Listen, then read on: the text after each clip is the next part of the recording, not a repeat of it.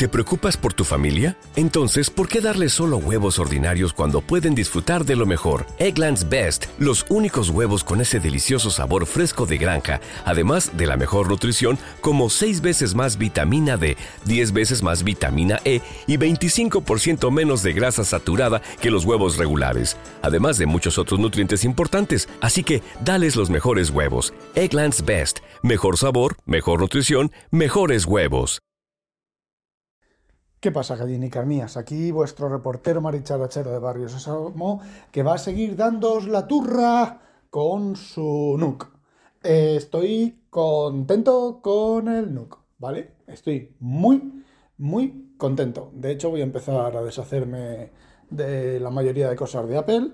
En principio me voy a quedar solamente con el iPhone y con los altavoces de casa, que no me acuerdo cómo se llaman ahora, los los uh, inconvenientes. ¿Cómo se llaman los puñeteros altavoces estos?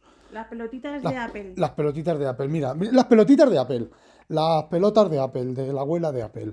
De, digo, las pelotitas musicales de Apple. Pues eso, que solo me voy a quedar, en principio, solo me voy a quedar con las pelotitas musicales de Apple y el iPhone, ¿vale? Os dije la, en uno de los audios anteriores que me quedaba, me quedaba el problema, no, que la sanitización de las páginas web, que es una de las muchas cosas que hago con DevonThink, ¿vale? Eh, me quedaba mucho mejor con el filtrado del DevonThink y demás. Pero es que me he dado cuenta, me he dado cuenta, no, me he puesto a mirar el atajo que hace todo eso y no es DevonThink quien lo hace, es un atajo, ¿vale? Atajo general de, de de Apple, vamos, del sistema de atajos. Es un atajo complicado, no lo he mirado, no tengo ganas de mirarlo, ¿vale?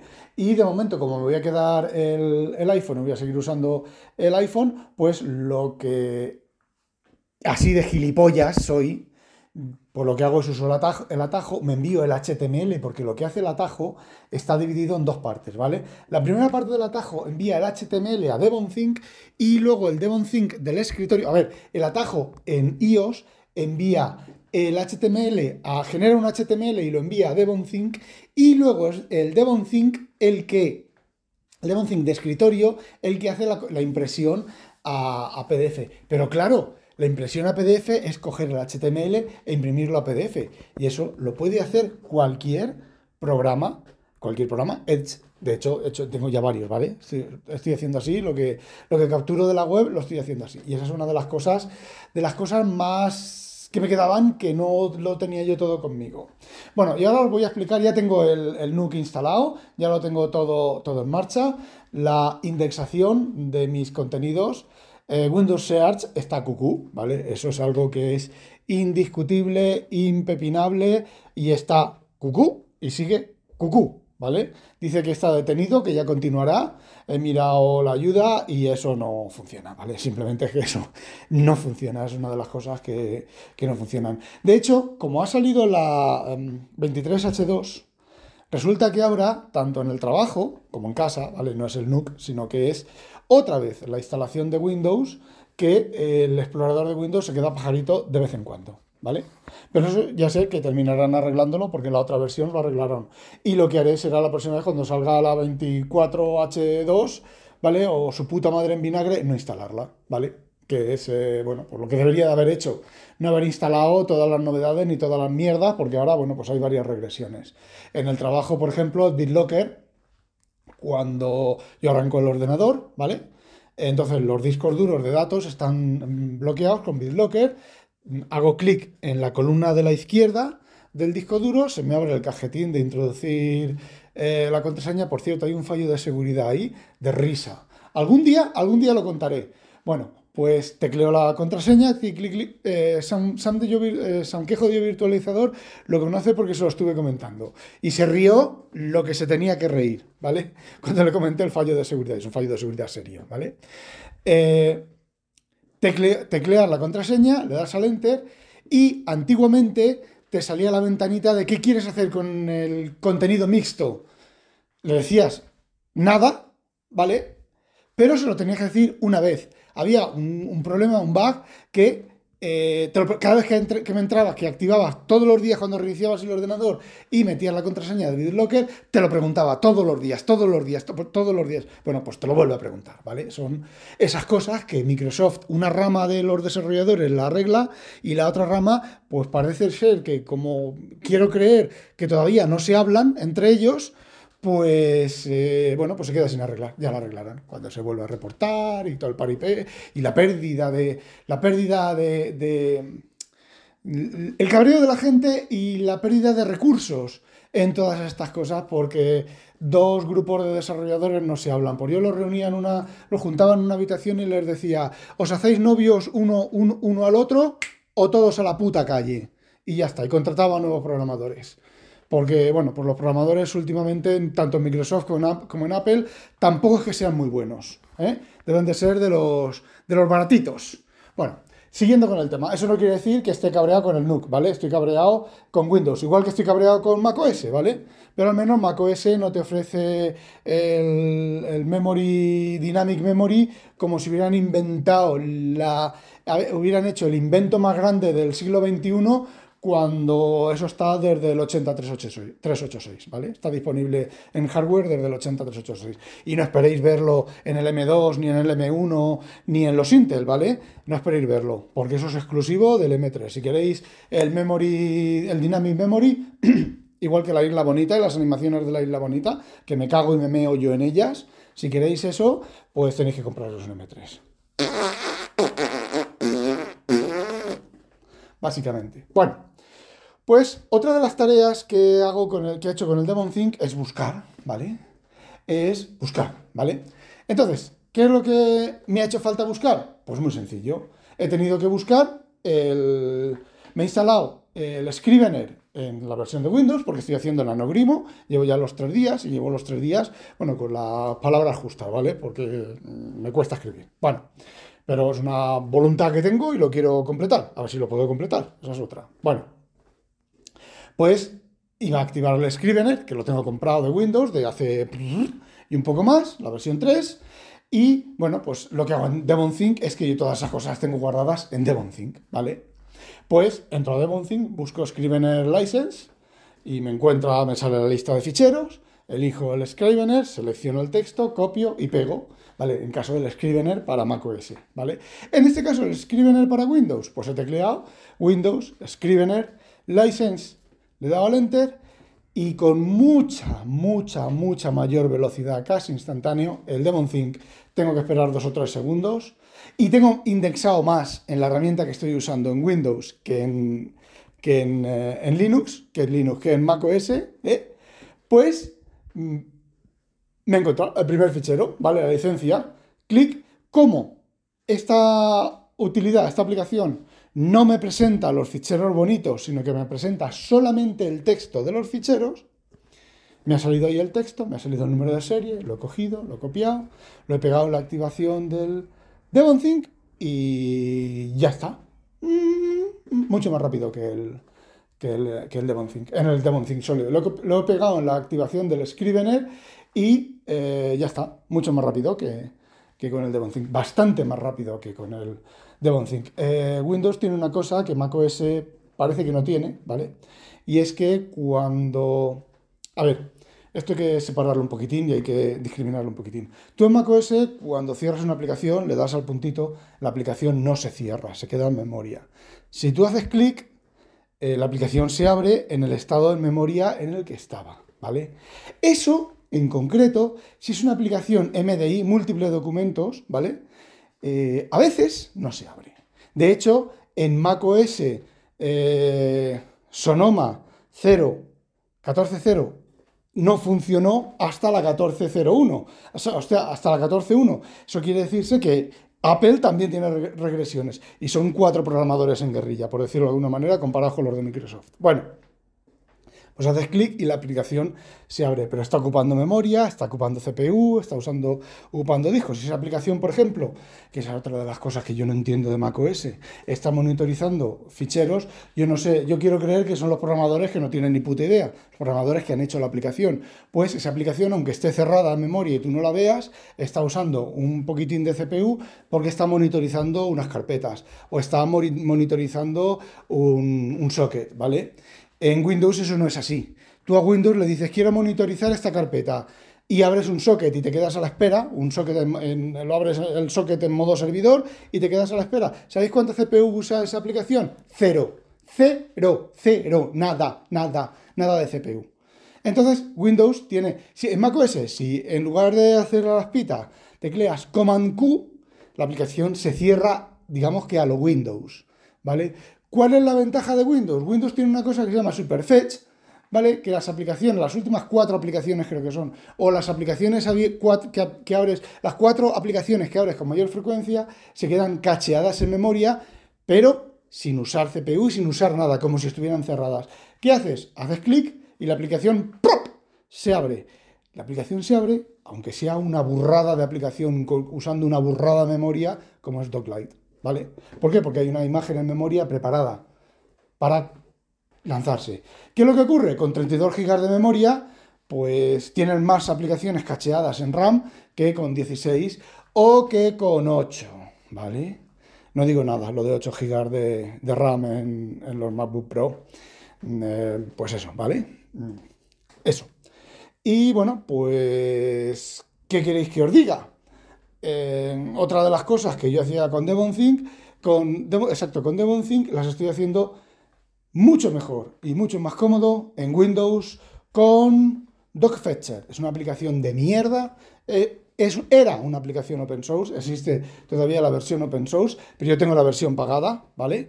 Eh, por cierto, está también para Mac, que funciona relativamente mal, ¿vale? Y está para Linux, que no tengo ni puta idea cómo funciona. Pero todo esto que os estoy contando yo en, Windows, lo podéis tener en Linux sin, sin, a ver, exactamente igual, porque esta aplicación está para, exactamente para Linux. Está hecha en Java, ¿vale? Que me jode mucho.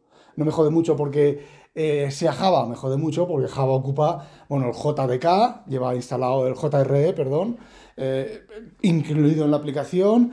Eh, cuando, por ejemplo, accede a un fichero que está en la nube, pues ahí te sale el cuadradito que está bajando. JR no sé cuánto está bajándose un fichero y no la aplicación en sí. Me toca un poco las naricillas eh, por eso, ¿vale? Pero bueno, la aplicación funciona con el Superfetch.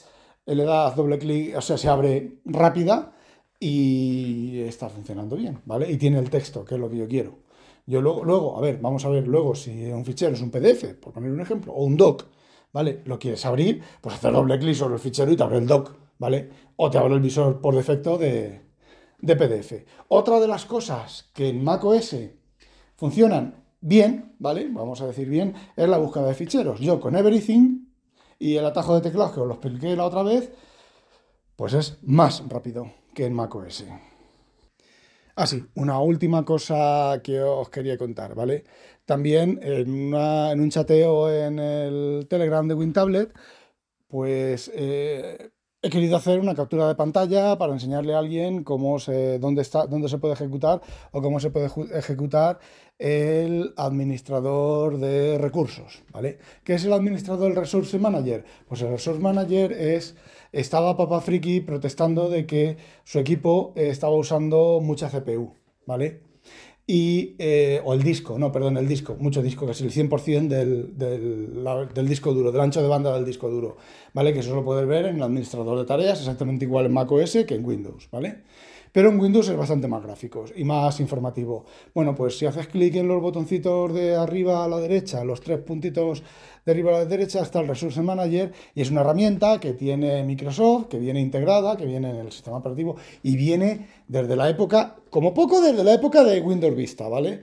Y ahí puedes organizar eh, puedes mirar qué aplicación está escribiendo, qué está escribiendo, los, los handles, eh, eh, puedes organizar, es complicada, es visual, pero es complicada de, manejar, ¿vale? Y entonces, bueno, pues ahí puedes, pillar lo que, lo que está cogiendo disco duro. Por ejemplo, tú ves en el administrador de tareas que SVH host está usando un montón de CPU, pero claro, SVH host es un envoltorio a servicios, a aplicaciones que no son servicios, pero que Windows las transforma en servicios si se ejecutan bajo el paraguas de SVH host, ¿vale? Bueno, pues fijaos, todas estas cosas yo las sé de Windows de toda la puta vida y estas cosas no las sé de macOS. Ahora que estoy con Windows, pues vuelvo a estar en vena otra vez, ¿vale? Que es uno de los motivos de los que, por los que os comenté esto de, de la relajación y de volver a los orígenes. Bueno, pues eh, aquí con el, monitor de recursos puedes saber que se está ejecutando debajo y ver cuál es el ejecutable real que se está ejecutando y qué es lo que está haciendo. Puedes mirar eh, accesos a memoria, escritura, lectura, de, escritura, bueno, escritura y lectura de disco. Yo os, digo lo que se puede monitorizar, que yo, he, que yo he monitorizado en algún momento dado de, mi historia de conocimiento de Windows, ¿vale? Eh, muchas más cosas, ¿vale? Y luego tienes las herramientas de sysinternals, buscáis sysinternals, que hay 50, 100 herramientas. Hay cosas, por ejemplo, el registro. Eh, tenéis una aplicación que está guarda cosas en el registro, pero no sabéis qué es lo que está guardando. Bueno, pues cargáis el monitor de registro, esto es en sysinternals, cargáis el monitor de registro, lo ponéis, el sí, monitor de registry monitor, le dais a monitorizar lanzáis la aplicación y veis todas las ramas, todo lo que está haciendo en el registro, las keys que lee, las keys que escribe, mm, todito, todito, todito, todito. Pues quiero creer que en macOS existen ese tipo de herramientas y que en Linux existen ese tipo de herramientas. Quiero creer que existen. Bueno, pues como decía, eh, Papá Friki le quería hacer una captura de pantalla para que viera dónde estaba, ¿vale? En macOS. En macOS hacer una captura de pantalla eh, de, un, área de la pantalla es command, eh, command mayúsculas, eh, es que lo tengo automatizado, command mayúsculas 4 o command shift, sí, sí, command mayúsculas 4, ¿vale? Haces clic con el ratón, la imagen se captura, te sale la, el, el thumbnail abajo a la, a la derecha y entonces tienes que esperar, no, no lo puedes abrir, ¿vale? Pero se te queda encima de la pantalla y no te deja hacer nada más. Eh, tienes que esperar a que se guarde en el, en el disco, te salga en el escritorio, si no has cambiado la ruta, abres con vista previa el programa y ahora quieres hacer circulitos, ¿vale? Bueno, pues yo difícilmente consigo hacer circulitos con la vista previa. Tienes que darle al botón de editar, luego tienes que abrir un desplegable, luego resulta que el circulito, tú haces es un círculo con, con el ratón y te lo sustituye por un círculo redondo negro con el fondo negro y tienes que, que yo de una vez para otra no me acuerdo. También se lo puedes enviar al iPad, ¿vale? Tienes el iPad al lado, se lo envías al iPad, lo editas con el iPad y se lo devuelves al, al Mac cuando funciona. Cuando te lo envía, cuando te lo envía con vista previa y dices, pero si me estás poniendo la vista previa en el iPad, eh, la, vista previa de Mac en el iPad, eh, no, yo quiero eh, pintar con el palito. Pues unas veces sí, otras no, te lo retorna, tal, tal, Bueno, ya tienes la imagen, entonces vuelves a abrirla, si, se te, si no, no está abierta, la vuelves a abrir. Command A, seleccionar todo, por supuesto, Command C, cierras, te vas al, al, Telegram, pegas la imagen y la envías. Ahora en Windows. Windows Shift S. sí, Windows Shift S. Es que yo lo tengo automatizado. No tengo que pensar qué comando es. Mayúscula Windows S. Haces arrastras con el ratón te sale el icono de la imagen, la notificación de la imagen, haces clic en la imagen, conforme se te abre la imagen, haces dos circulitos con el ratón, cierras la imagen, te vas al, al, em, al Telegram y pegas.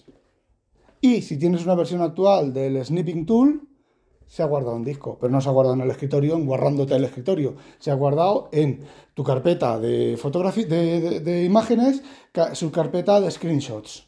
Y ahí los tienes. Luego, bueno, cuando quieras los revisas y los borras los que no te interesen eh, o los dejas. Son cosas que, mm, ¿qué queréis que os diga? Eh, suspensión y activación. Me vais a perdonar. Si el Windows está, activa, está eh, ejecutándose, el tiempo de activar del Mac Mini al Windows es el mismo. ¿Sabéis cuál es? El tiempo que tarda el monitor a reaccionar y a encenderse. ¿vale? Sin parpadeos, sin flashes, sin nada, cosa que en el Mac mini suele pasar. Si el Windows está suspendido y está apagado en suspensión híbrida, pues le dais al botón y tarda un poquito, pero un poquito más solamente, ¿vale? Y lo tienes activado. ¿Qué queréis que os diga, tíos?